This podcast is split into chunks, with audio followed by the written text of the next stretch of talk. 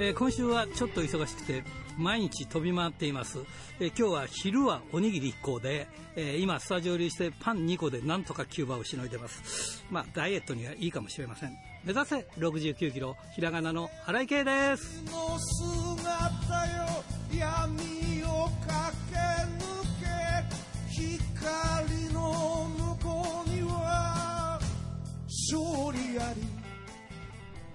えー、札幌はあの一時かなり涼しくなりましたがここへ来てまたね残暑というか少し暑い日が続いています。まあそれにしてもねあのオリンピック時期の札幌の暑さあれは一体何だったんだろうね。なんかね他のとことかあのっくり返っちゃってね札幌があの日本中で札幌が一番暑いとかそんな日が続いておりましたがまあなんとか過ごしやすくなっております。ということで今週も元気に張り切ってまいりましょう。まずはこちらからです。戦う敵は己だけ。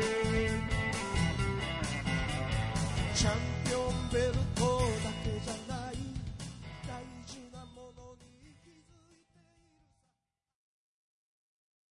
さあ、今日のゲストはこの方です。田村選手です。こんばんは。こんばんは。よろしくお願いします。よろしくすいません。今もう忙しいね。ちょうど今、あれですか、教室で教えてたんですか？あ、はい。ちょっと道場で今、ちょっとクラスが終わった後ですね。ああ、すいませんね。ねはい、いいことこそ。いやいやいや。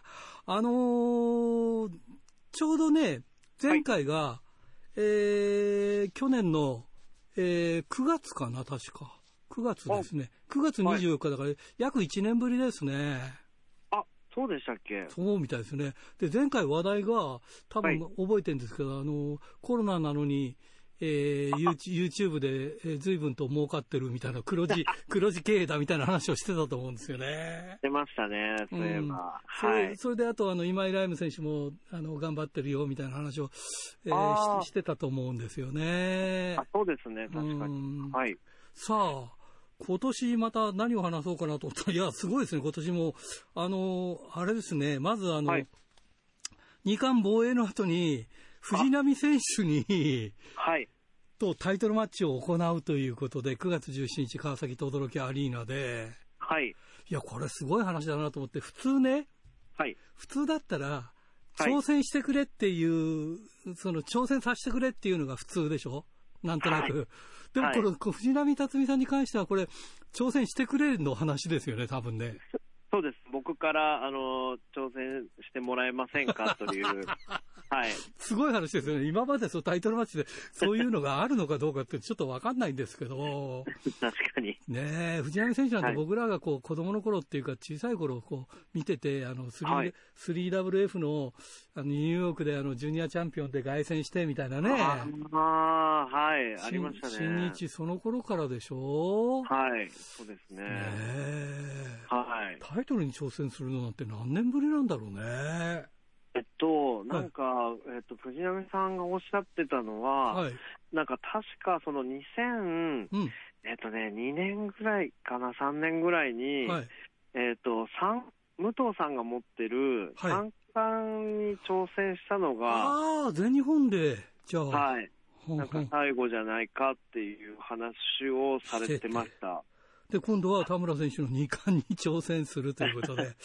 そうですね。田村選手もしっかり2冠で、今は、はい、えー、ユニバーサルのヒートアップユニバーサルと、それから PWL ワールド、はい、ワールドチャンピオン、チャンピオンということで、はい。日本の、えー、ベルトをお持ちになってるっていうことで、はい。で、これ大変だったんでしょ？これ、藤波さん、口説くっていうか。そうですね、最初、あの、うん、やっぱイエスと言ってくれなくて、はい、で、それも、まあ、その、ベルトの、まあ、権威をすごい、藤波さんはなんかこう考えていらっしゃってて、なるほど。はい。やっぱ、その、なんか昔、同じようなシチュエーションがあったんですね。なんか藤波さんがチャンピオンで、はい、あの、猪木さんが、うん、えっ、ー、と、チャレンジャーだった、あの、60分ドローンの時でしたっけ、はい、はい、IWGP の、はい、えー、防衛戦があったと。はい、で、その時に、やっぱ僕はすごい、こう、猪木さんに感謝をしたと。うん、で、えっ、ー、と、まあ、それが、そういう思いがあったから、僕はこのベルトに対して、なんか多分僕がどれぐらい藤波さんをこうリスペクトして、うんうん、はい、あのやってくれるのかっていうのが、多分藤波さんの中であったんだと思います。あなるほどね。はい、なんかその話を藤波さんがされていたので、はい。でも、逆を言うとね、藤波さん、はい、あんたが挑戦してくれれば、もっともっと、あの、価値は上がるんだよっていう話にはなりますよね。ま あまあまあ、そうですけど、まあ、その、要は、藤波さんがじゃあ、えっ、ー、と、僕らのヒートアップに、はい、その、レギュラーで参戦してて、はい、こう、実績が、あの、こうあって挑戦するとかじゃないじゃないですか。あそうですね。はい、もう急に藤波さんが挑戦みたいな感じなんで。ああ、なるほどね。はい。これって、あの、藤波さんの息子さん、レオン、レオナ？レオナ選手。はい。レオナ選手も絡んで、ちょっと、その前にレオナ選手と戦って、えー、はい、それがあれば受ける、まあ受けるというか、まずはそれからだみたいな話になったんでしょ、これ？あ、えっとですね、うん、えっと、本当はですね、はい、その、7月に調印式をやると。で、はい、要は僕ら、等々力アリーナで、はい、あの、ビッグマッチなんで、早く告知をしたいから、はいはいはい。で、そのシングルはやってもいいよという話はいただいたんですね。ははい、で、もうちょっと無理やり、ちょっと半無理やりなんですけど、うん、調印式をやるんで、藤波さん、あの、会見に来てくれと。はい言ったら、えー、来ていただいたんですけど、はい、あの僕はまだサインできないと、はい、あのベルトの価値がちょっとまだあれだから、はい、そのサインできないということで、もうちょっと考えさせてくれっていうので、うん、はい、保留してたんですね。で、その8月の新百合ヶ丘大会に、うん、えー、レオナ君が、はい、要は藤波さんのお返事を持ってきていたっていうのが、はい、はい、そのシングルマッチになりましたね。なるほどね。はい。これ、記録によれば、2014年に6月18日に藤波選手と戦ってる。はい、はい、やりました。はい、これ、今までは何と戦ってるんですか、藤波選手とは？藤波さんとはでもシングルは1回で。ああ、それっきりですか。はい。あとは、えっ、ー、と、パートナーが多いですね。ああ、なるほどね。はい。あの、タックのベルトも藤波さんと巻いてますし。うん、うん。はい。あの、往年の藤波さんとはやっぱり、まあ、違うんでしょうけれども、はい。やっぱりその、受けた印象とか、そういったものはいかがでしょうか？はい、あ、藤波さんの印象ですか？うん、そうですね。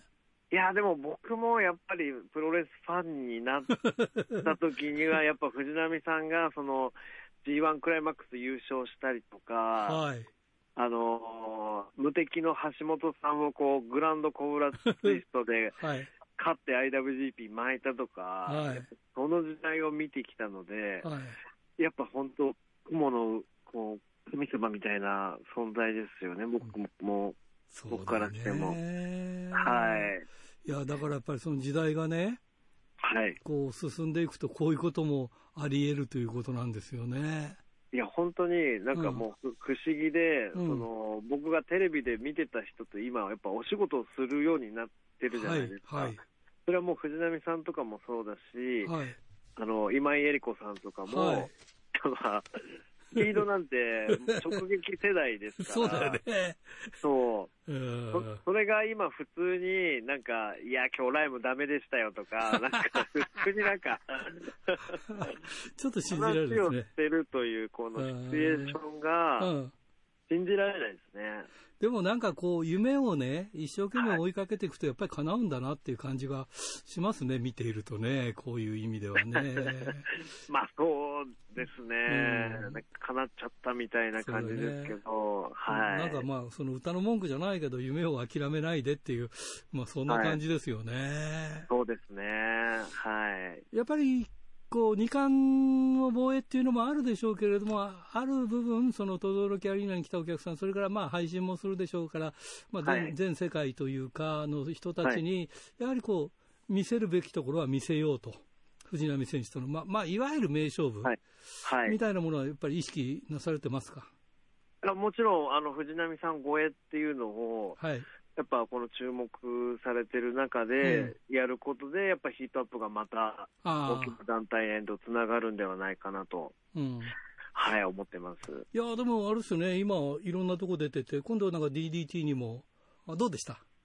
あ、いや、なんか、やっぱなんですかね、前にお世話になってたんで、やっぱ、雰囲気もいろいろ変わっていたので、はい、はい、すごい勉強になりました。ああ、そうですか。やっぱその、僕らの団体とかって、やっぱりその、高木さんがいなかったら僕なかったと思うんですよ。ああ、そうですか。はい。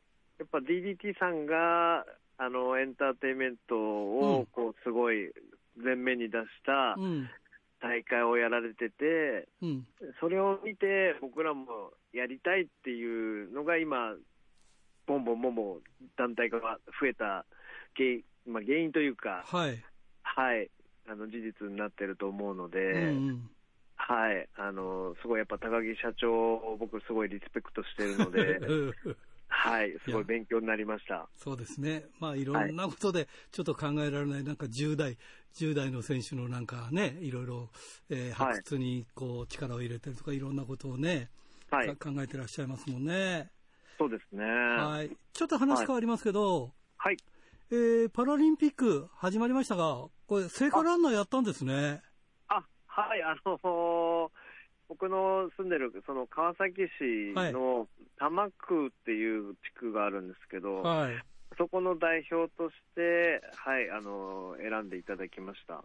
いやよかったですね。でもね、一生に一度あるかないかですよね。いや、本当にね、光栄でした。その、本当に生まれ育ったところを代表できるっていうのは。そうでしょうね。はい。もうちょっと涙出そうでしたね。まあ一部にはね、反対とかね、いろんな意見もあるんですけど、はい、やっぱり一生懸命頑張ってる人たちの姿は見ていただきたいですよね。いや、そうですね。うん、やっぱ、うん、まあ難しい時期ではあるんですけど、はいはい、なんか応援の仕方っていろいろあると思うので、あそうですね。はい、なんか応援してほしいなと思います。特にね、田村選手はやっぱり団体を率いてるから、はい、なおさらその、こういう時期にも興行を行うっていうのもあるから、やっぱりその応援の仕方とか、はい、ただ単にこう反対反対じゃなくてね、やめれば済むということだったら、はい、何も生み出さないわけですから、はい、やっぱりそ、こから工夫とかね、いろんなことを考えていくということでね。はい。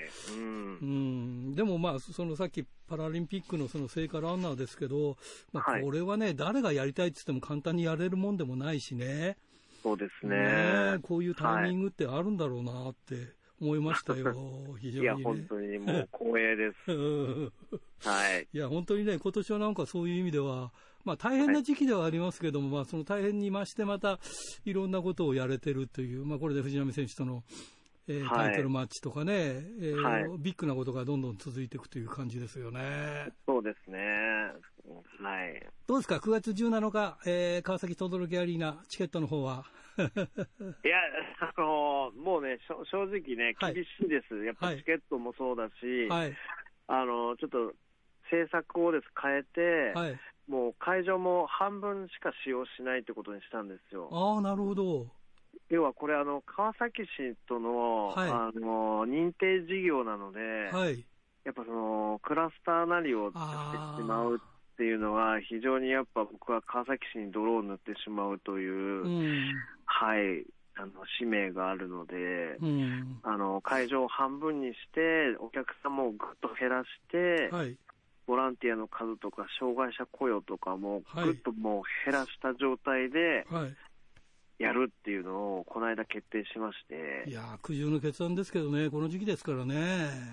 はい、もう、とにかくやるしかないと。うん、北海道も9月12日までかな、緊急事態宣言が発令されるということになったみたいですからね、はい、いや、本当に大変ですよね。そうですね。うんでも、まあ、でもそ、はい、その中でもやれることをやっていくと思ってます。はい。まあ、こういう経験がね、次に生きてくださればね。そうですね。ベストだと思いますね。はい。はい。大変でしょうが、えー、ぜひぜひ頑張って、えー、成功させてください。ありがとうございます。はい。ということで、えー、最後になります、はい、次の方を紹介していただきたいんですが、どなたを？あ、はい。えっ、ー、と、ヒートアップのですね、はい。金平大輔。はい。選手を紹介したいと思います、はい、はい。ありがとうございます。それじゃあ本当に最後になります、はい、全国のファンの皆さんにメッセージをお願いします。はい、えー、プロレスリングヒートアップ9月の17日に、えー、超超超ビッグマッチがあります。えー、藤波さんとの2冠選手権試合、必ず勝って歴史を刻みたいと思いますんで、応援の方よろしくお願いします。ドクターはい、どうも。今週もよろしくお願いします。はい、よろしくお願いします。さあ、もうね、8月もおしまいになってきて、はい。えっ、と、あれですね、北海道だともうね、学校の夏休みも終わる、終わったんですかね。えー、そんな季節ですかね。またなんか、あれですよ、緊急事態宣言になるから。ええー、まあ、県によってはね、夏休み延長だとかっていうね、うん、話ですからね。リモートになったりとか、なんかわかんないけどね。うん。なんか大変で、そうです。大変ですね。まあ、ちょっと先がわからないと言いますかね。ねうん、本当に先のお話すると、また来週には全然状況変わってたりなんかしかねませんからね。はい。まあそんな風ですけどもね、今年の夏はどうもなんかプロレス界、あの今週の週刊プロレスなんか見ますとね、あのこれが流行ってるのかなっていうのはですね、なんか電流爆破がどうも流行ってるんじゃないかって。トレンドですか、今、電流爆破。えー、まあね、あの、特にもう今週のその週刊プロレスなんていうのは、今発売になってるこう、電流爆破特集号みたいな感じでですね、あの、先週お話した大阪での、えー、大分組対、えー、ダブル、シャドウ WX 改めミスターポーゴ組のね、試合もの載ってますけども、それ以外にも、えっ、ー、と、これは、えー、8月22日のその川崎の富士通スタジアムでありましたね、うん、あの DDT の大会、はい、あの大仁田さんとその、えー、タレントのクロちゃんという方がね、はい、出た、えー、大会です。そこでももうもちろん大仁田さんが出てますから、えー、電流爆破がありましてね。で、で、同じ日の同じ会場だからといってですね、なぜか夜のですね、あの、ハードヒットの佐藤光デビュー21.5周年記念興行っていうところまでですね、なんか、大分さんがですね、あの、まあ、佐藤光選手こそ入ってないですけれども、うん、えー、電流爆破デスマッチをですね、大分さん、大仁田義達、佐野直し組というすごいトリオにですね、すごいね。で、相手は、その、えー、田馬、えー、高、高、高弘でしたかね、和田拓也という、まあ、えー、インディー組のところにですね、関根シュレック秀樹という、まあね、総合格闘技の、あの、物ごつい体の人ですよね。はい。えー、元おまわりさんでしたっけ？あの方が入って、えー、あの、あの方が考えてみると爆破です、電流爆破デスマッチ出たんですね。すごいことですね。なんかね、すごいなまあそんな風にね、電流爆破が、まあ、もう日本あちこちでっていうか、まあ結局ね、あの、大都市近辺でしか行われてないといえばそれまでなんですが、はい、えー、今度、あれですね、9月になりましたら、まあ、あの、FMWE 大分さんのその、えー、旗揚げ第3戦ですか、はい、があるのはね、あの、えー、ちょっとお話ししましたけど、それ以外にもですね、なんとびっくり、えー、9月5日のですね、えー、オズアカデミー名古屋大会、名古屋国際会議場ですよね。はいはい、えー、で、有刺鉄線プラズマ爆破バットデスマッチが行われると。えー、メンバーはですね、はい、尾崎真由美、えー、大岡由美、雪日麻也組対、アジャコング松本博代ラム会長というですね。あ、それ大稲選手は絡まないんだ、それは。絡まない。これなぜか絡まないんですよ、これが。あのでもちろん鈴木鈴選手とかも出てこないし、はい、なんでここでっていう感じがするんですけどね、まあ、アジア選アジアコング選手がね、はい、あの何でしたっけ、プラズマ爆破の、あの何でしたっけ、爆破女王でしたっけ、の時に出てますからね、ねそういう絡みなんでしょうけども。なるほどねあのとはいえね、このメンバーで、えー、しかも、これ、屋内ですからね、うん今までその大分さんの、まあ、ここのところ、混雑のね、うん、あの電流爆破デスマッチがあの基本、屋外だったわけですけれどもね、うん、室内で行われるということで、これちょっとね、お客さんも大丈夫かしら？あのお客さんも戸惑うかもしれないと思うんですけどね。音すごいと思うけどね。いや、と思いますね。あのー、はい、1回だけ今年でだったかな、あの仙台ピットというところで、はいはい、えー、大仁田さんが出場したときに電流爆破デスマッチがあったんですよね。うん、で、えー、まあ屋内の爆破っていうのは非常に少ないんですけど、FMW でも確か、えー、1回か2回しか行われてないような記憶なんですけども、はい、あのー晴海だったかな、晴海国際展示場か何かだったと思うんですけども、はい、でその時も音がすごかったっていうのはね、非常に話題になったはずなんですよね。うん。はい、で、えー、その仙台で見た時も、やっぱり爆破の音でですね、みんなうわーっというね、お客さんびっくりしてたというところがありますからね、うん。はい、これがね、どういう形になるか、ちょっと見に行きたい気もしないではないですけれども、なかなかね、名古屋ですからね、ね。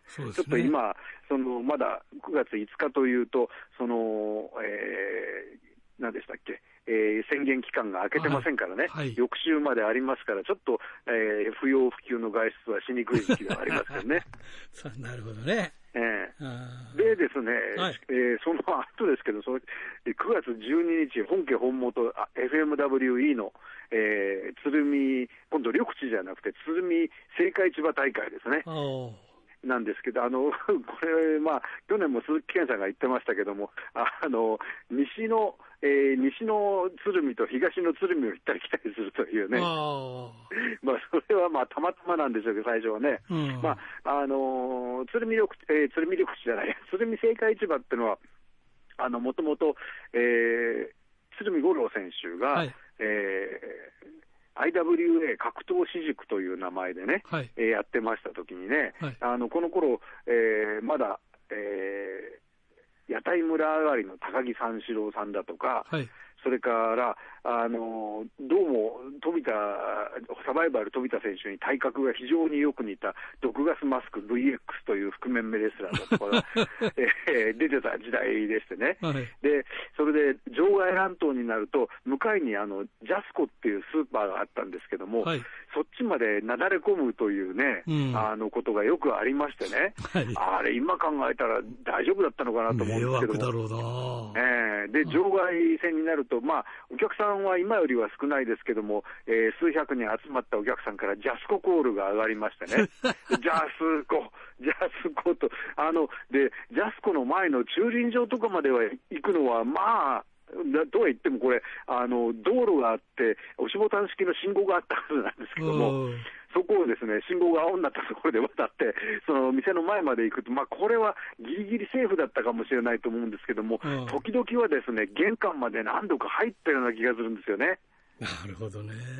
えー、まあだから、だからね、あの頃のその、えー、鶴見さんのやってた IWA 格闘私塾っていうのは、その鶴見の街ではなんというか、ちょっと怖がられてるというかね、そういうところがどうもあるようですよね。ちなみにあのジャスコって、はい、北海道ないと思うんですよね。あはい、えーと、ジャスコは、えーと、今どこ、えー、吸収されたんでしたっけ？いや、えーと、その前から北海道はない、えー、あないですか、うん、だからジャスコってってもよくわかんないと思って、なるほど、皆さんはね、まあ、あのスーパーチェーンですね、ね。全国チェーンでしたけどね、そうそうそうえーまあ、そんな会場だったわけですけどもね、はい、そういうあの回復面の、えー、本拠地だったのが、今やですね、えー、大分さんの電流爆破の本拠地になったということなんですけども、はい、で今回はその大分組対ポーゴ組、えー、タッグマッチで行われる予定だったんですよね。はい、えー、じゃないや、違う違う、えー、メインがですね、はい、えー、と、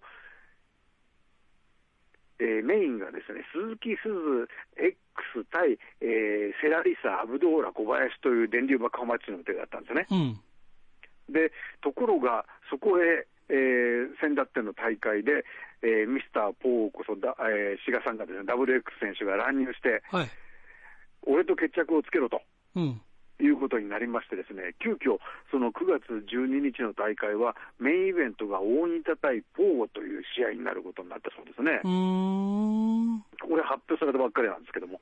えー、で、しかもその形式がですね、はい、地獄のデスマッチ3と題されましてですね、えー、有刺鉄線爆破バットを2本、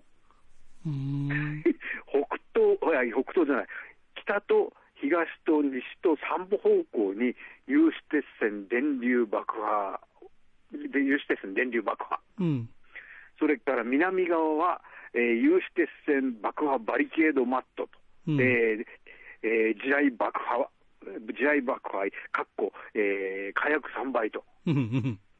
いうことだそうですよね。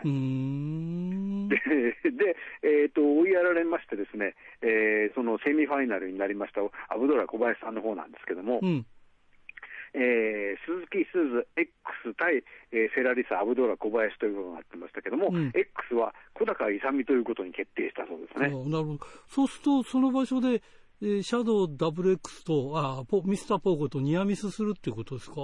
そういうことになりますね、これね。だから、前回は、あのー、対戦要求ではなくて、あの、ミスターポーゴは、火を吹いたわけですね。で、今回は対戦要求ということになったんですか？だったそうですね。あの、あれ、火炎出したのかな、今回も。えー、まあ、とにかく対戦要求をした同じようなことやってんだね。えー、まあ、あの、なんとしてもやっぱり、まあね、ここのところね、あの、WX さんが、あの、試合がなかったですからね。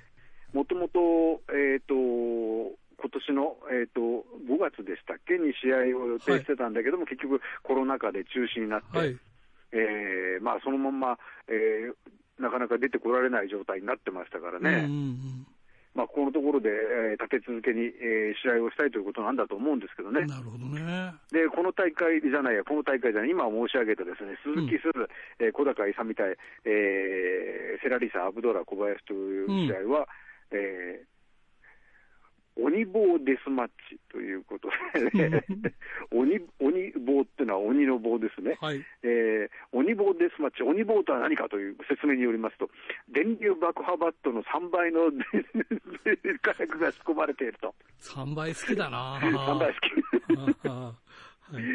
いうことでですね、はい、特に危険なですそういうふうにあの説明が、リリースがなされてるそうですけどね。なるほどね。えー、まあ、この日は他にも、あの前申し上げたですね、電流爆破、えー、女子電流爆破トーナメントというのがありましてですね、ですから、爆破マッチが1、2、3、4試合もあるっていう。いやそれってさ、ええ、やっぱり安売りしなかったから、やっぱりすごかったんだけど、全部爆破大会って、なんかオール爆破大会になるんじゃない？そのうち。オール爆破大会。そうですね。いや、だけど、あれでしょうね、これ、あの、もちろん、鬼田さんのことだから、そういうふうに考えてると思うんですけども。なるほどね。あの、考えてるっていうのは結局、あの、音やですね、うん、あの、火花が、もし、あの、前のその女子電流爆破トーナメントだとか、セミファイナル、うんよりもメインがもし小さく見えたら、これは、まずいよね、お客に対して失礼だろうと思うと思うんですよね。そうだよね。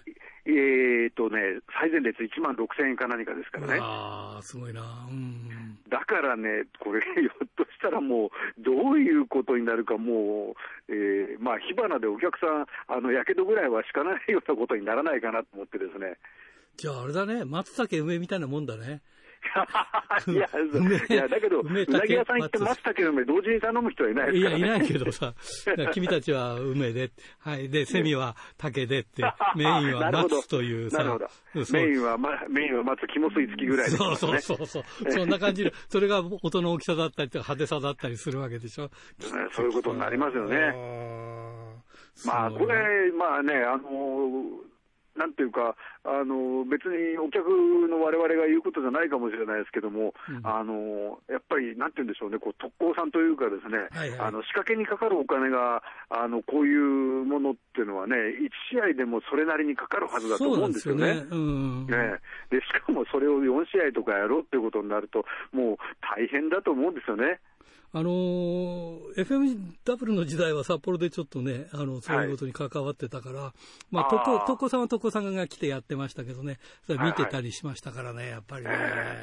大変ですよ。ましてやね、うん、ましてやこの今回、あの試合がセミとメインと、まあ、間に休憩をいくら取るといったってね、立て続けにやりますからね。うんうんうんで、えー、爆破マッチのまた次の準備をどんどんしなきゃいけないということになると、もう、うね、えー、スタッフの皆さんも大変なことだと思いますよね。そうだよね。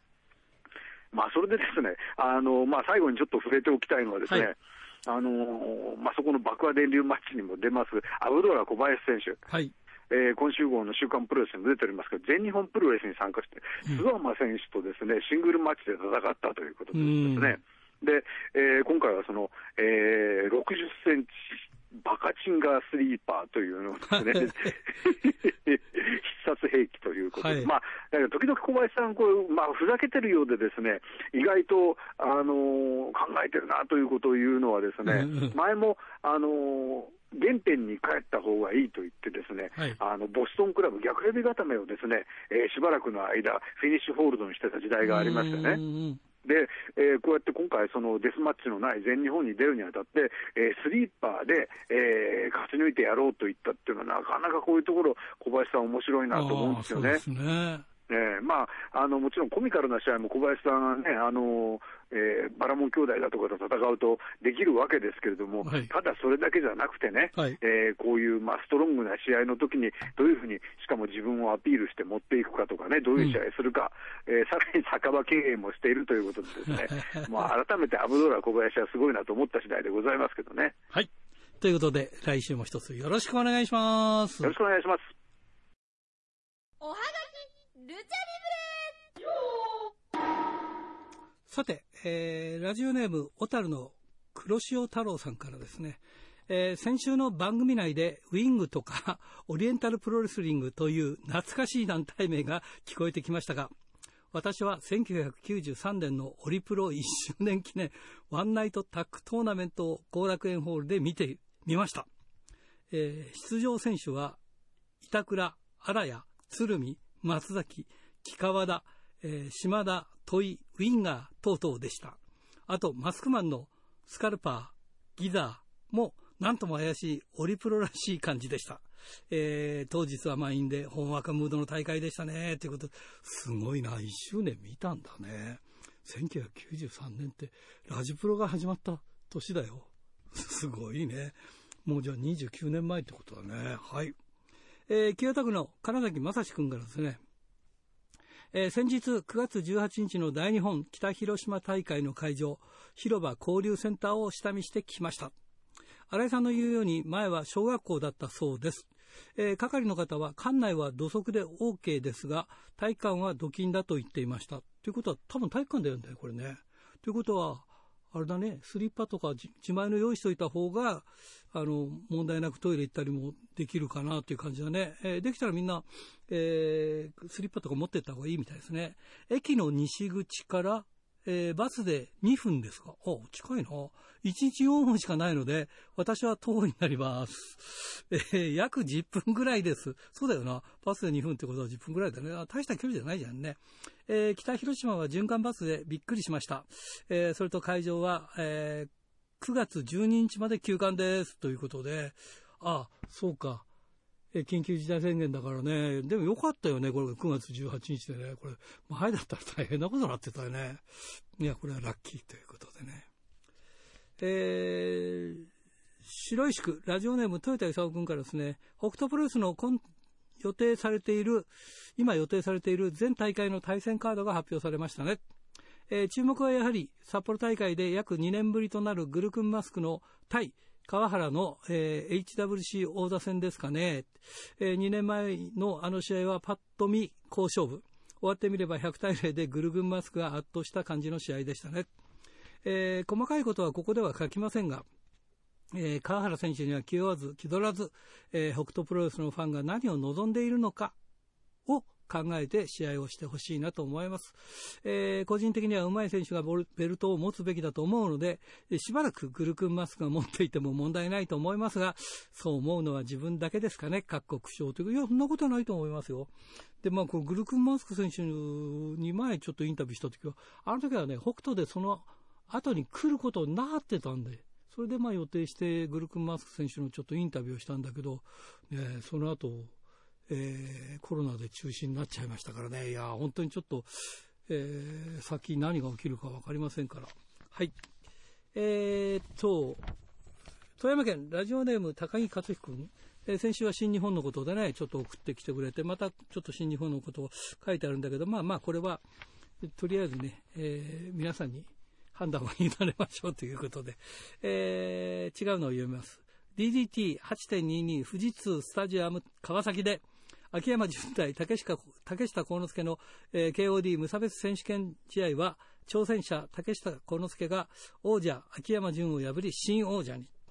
新井さん的には今度 DDT 札幌大会は昭和の匂いがするチャンピオンじゃなく、時代に合った DDT のチャンピオンで良かったのでは、かっこ悪いって。まあ別に昭和の匂いが嫌いだと言ってるんじゃない。流れとしてどうなんでしょうかねって引き戻すんじゃないのかねっていう話をしただけでね。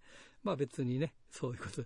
えー、個人的には秋山純にもう少しチャンピオンでいて欲しかったなと。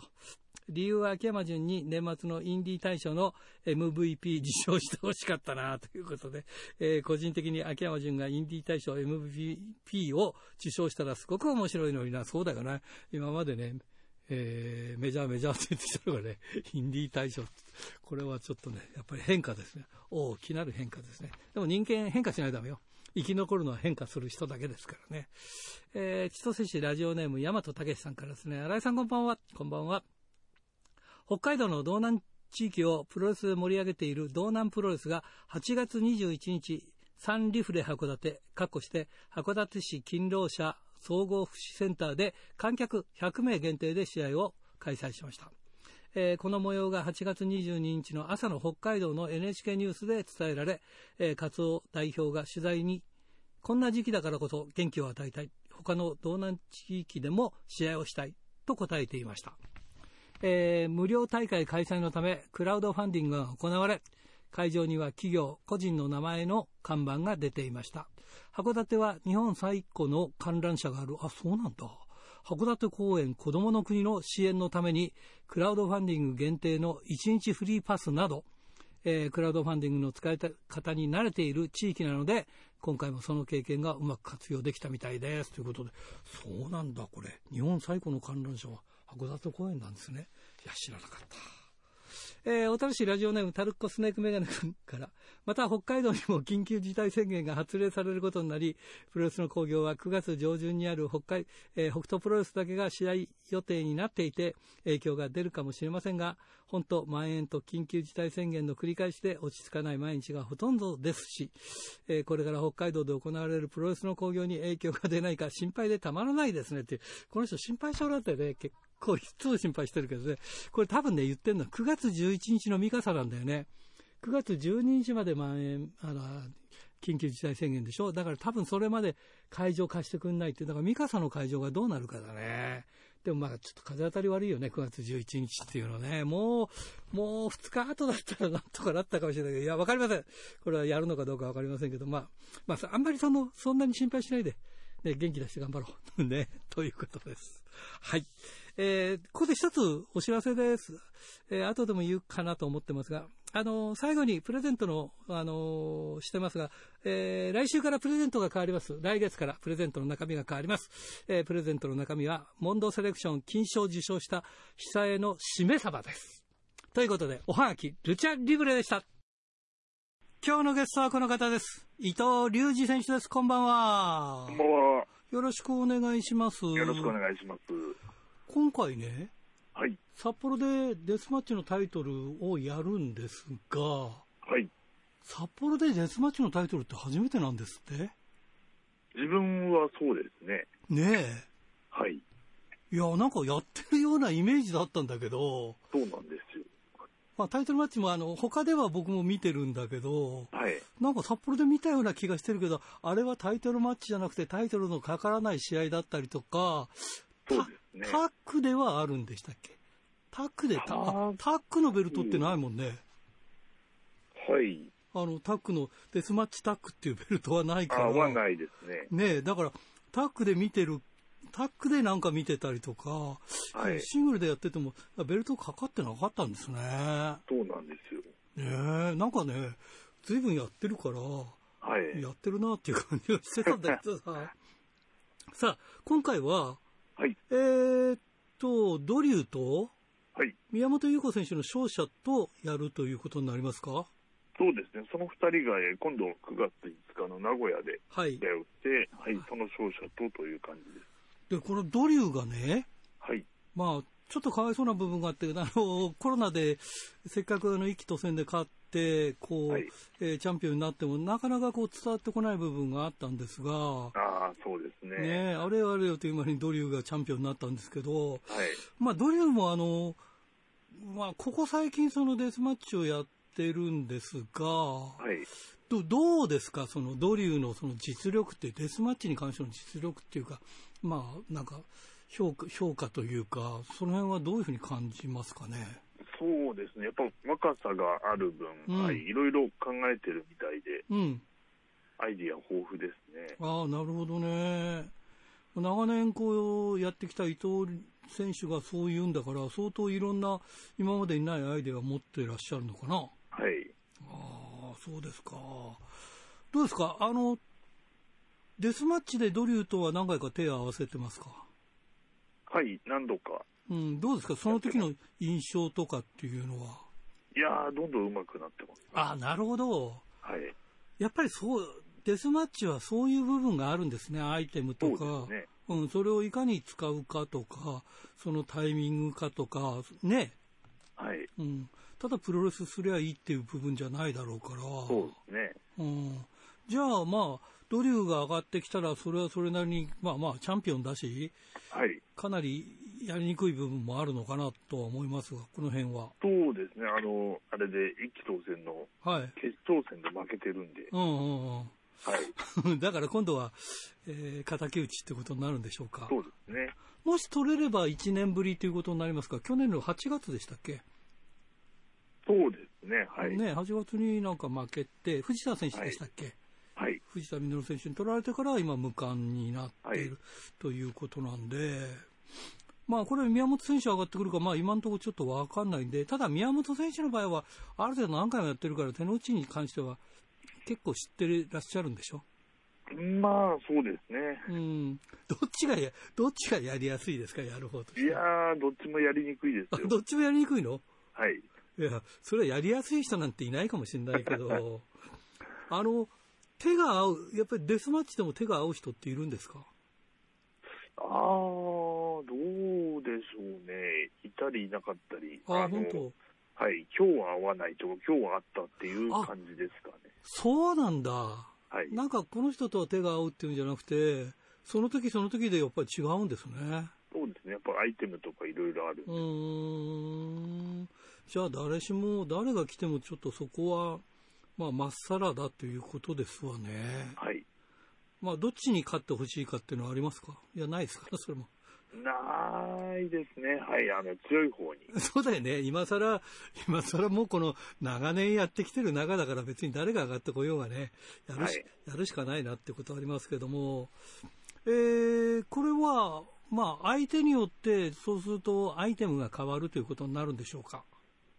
いやー、でも、どうですかね、という感じですけど、あの、札幌ではまだやったことのないのをやりたいなと思います。ああ、それはその伊藤選手の発案でということですか？はい。ああ、なるほど。とということは、例えばドリューが勝つなり、えー、優子選手が勝てば、その自分たちも、えー、こういうものを持ってくるぞとかっていうのも出てくるわけでしょうね、きっとね。まあそうですね。うん、まして、ドリュー勝てばチャンピオンだから、ある程度チャンピオンの意見はっていうのがあるだろうから、はいこれまあ、うんまあ、どっちかってもいいんですけど、ドリューとの顔合わせはちょっとこれはフレッシュな感じがしますね。はい。ね。うん、だから、ちょっと札幌では見たいなと、まあ、まして初めて札幌でのタイトルマッチっていうことで、はい、いや、ずいぶんやってるけど、なんか、そんな感じしなかったんだけど、伊藤選手もそんな感じして、しないでしょ？札幌そうですね。札幌であれタイトルマッチ初めてだっけ？っていう感じで。はい。この間全部のタイトルマッチを調べてみたんですけど、うん。大都市だと札幌と大阪だけやってないんですよ。あ、大阪もやってないの？はい。で、大阪はもう最近、あんまり大きい会場でできないのもあるんで。ああ、なるほどね。最近あの、札幌は第二のふるさとみたいにしてくれて、はい。えー、そういう意味ではタイトルマッチが結構やって、そうするとデスマッチ寄りというよりも、ヘビー寄りなのかもしれないですね。ストロングヘビー寄りでやってるのかもしれないですね。タイトルマッチはね。ねうんまあな、大変だもんね。やっぱりね、アイテムとかいろんな部分がね。はい、そういう意味ではね。まあ、一気当選ではね、そういう部分では見てるけど、タイトルマッチじゃないし、はい、ということで。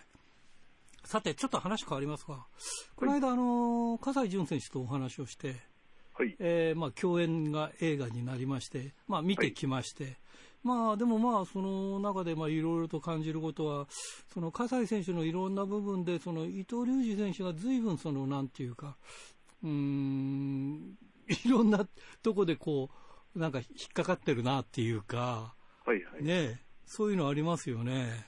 ああ、まあそうですね。うん。まあ引退も、その考えたっていう中で伊藤選手と戦って、それであれですもんね、2009年でしたっけ？はい。あのプロレスの、はい。何でしたっけ？最,、ね、最高試合。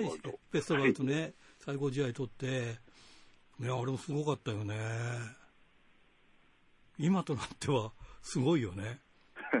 と、あの時ね、はい。どうせ、大日の試合なんかみんな、その選考委員なんか見ないだろうみたいな、そういうなんか、気持ちというか、頭の中でそういうものはなかったですか、はい、正直。えー、実際、選考委員の中でも、2人ぐらいしか生では観戦してなかったらしい。ああ、でも見たんだよね、2人ね。はい。それが特に押してくれたっていうことでね。そうですね。だっていつもなんて、必ずプレスプロレス大賞っていうと、はい、メジャーが名前載ってて、そのメジャーがこう、そのなんか持ち回りでやってるみたいなとこみたいに見えちゃうじゃないですか。はい。ねえ。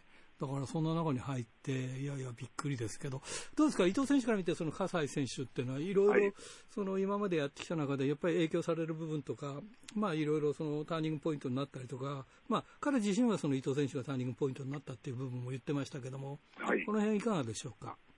えー、そうですね、まあ、大日本でデビューして、直近の先輩。どのぐらい先輩なんですかね？えーと、1年。1年。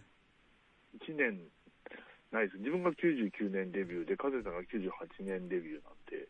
年はどっちが上でした？年も笠井さんが上。ああ、そうか。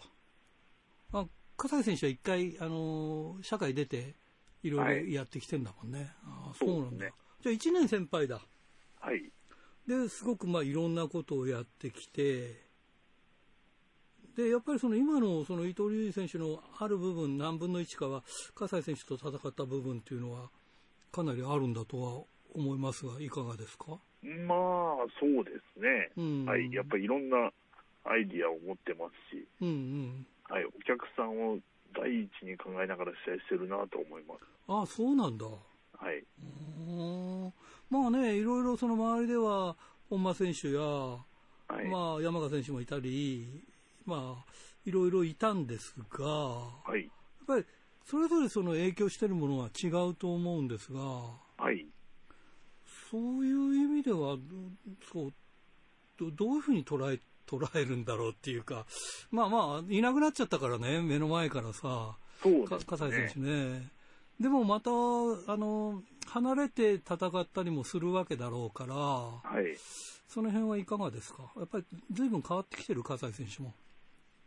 そうですね、それこそ10年前とかとは全然、うん、はい、お互いが変わってきてる感じはしますね。うん葛西選手いなくなって、もう大日本いなくなって10年ぐらい経つの？10, ?10 年以上経つか。えー、そうですね、一番最初に離脱、対談したのはもっと前ですね。あそうだよね。だって2009年戦った時は、はい、彼はフリーダムズだったよね。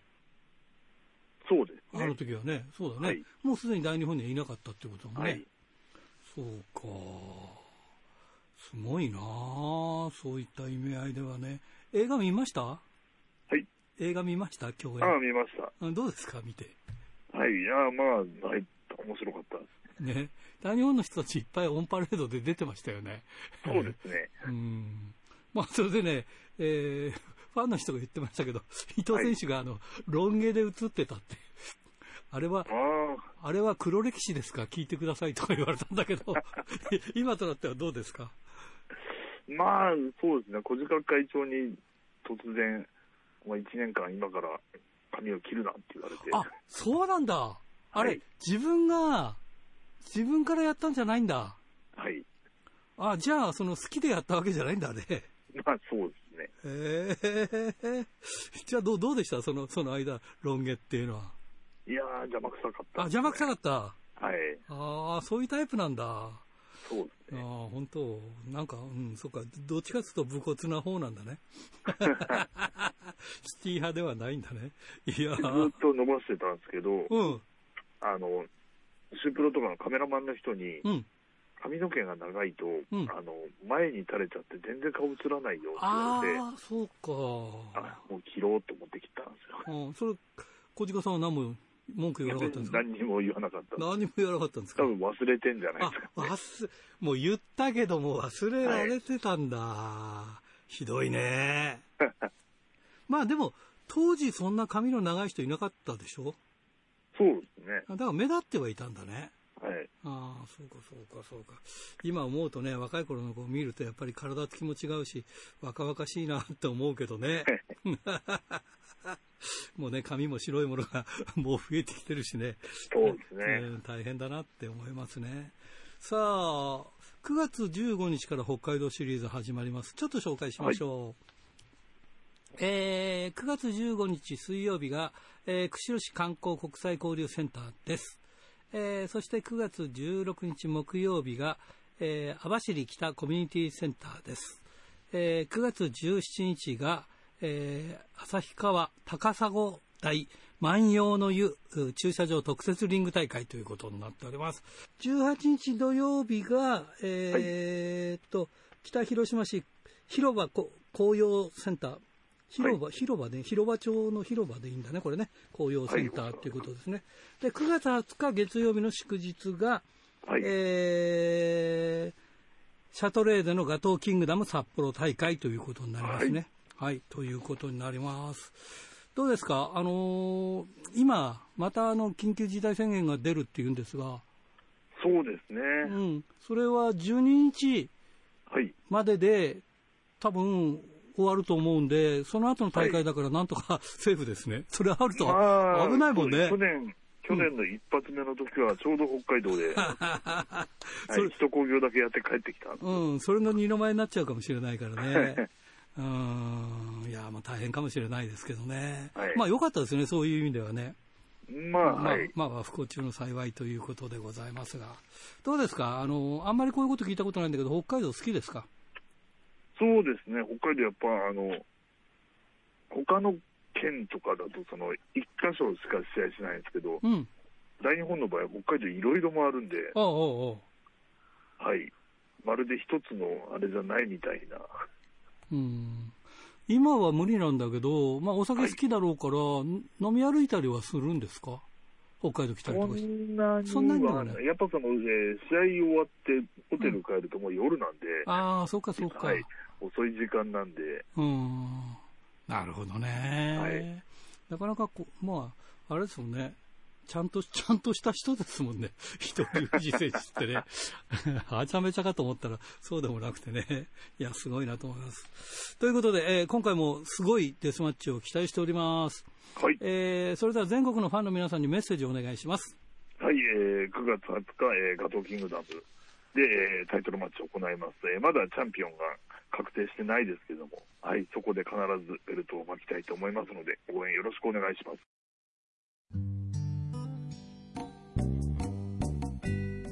さて、先週のプレゼントの当選者を発表しましょう。先週のプレゼントは回転寿司クリッパーと、えー、回転寿司春楽のお食事券3000円分を3名様にということでした。えー、当選したのは西区のラジオネーム M&M さん。他2名様にプレゼントします。えー、さて、今週のプレゼントは苫小牧白尾院店舗を持つ、えー、回転寿司クリッパーと苫小牧の100円クリッパー、千歳苫小牧にある回転寿司春楽、そして恵庭苫小牧の宅配店宅春楽のお食事券3000分を3名様にプレゼントします。どしどしご応募ください。メールアドレスは rpro.hbc.co.jp。ファックスは011-232-1287。宛先は郵便番号060-8501どちらも HBC ラジオラジプロと書いてください。来週木曜日必着です。インターネットで聞く方は HBC をクリックしてください。ということで来週からプレゼントの中身が、えー、モンドセレクション金賞受賞の、えー、被災の締め様に変わります。ということでいつものようにお相手はひらがなの荒井圭でした。ではまた来週まで。さようなら。雨も風も太陽も一人ぼっちの君をあの日眺めた月だってやっぱり見守るさ。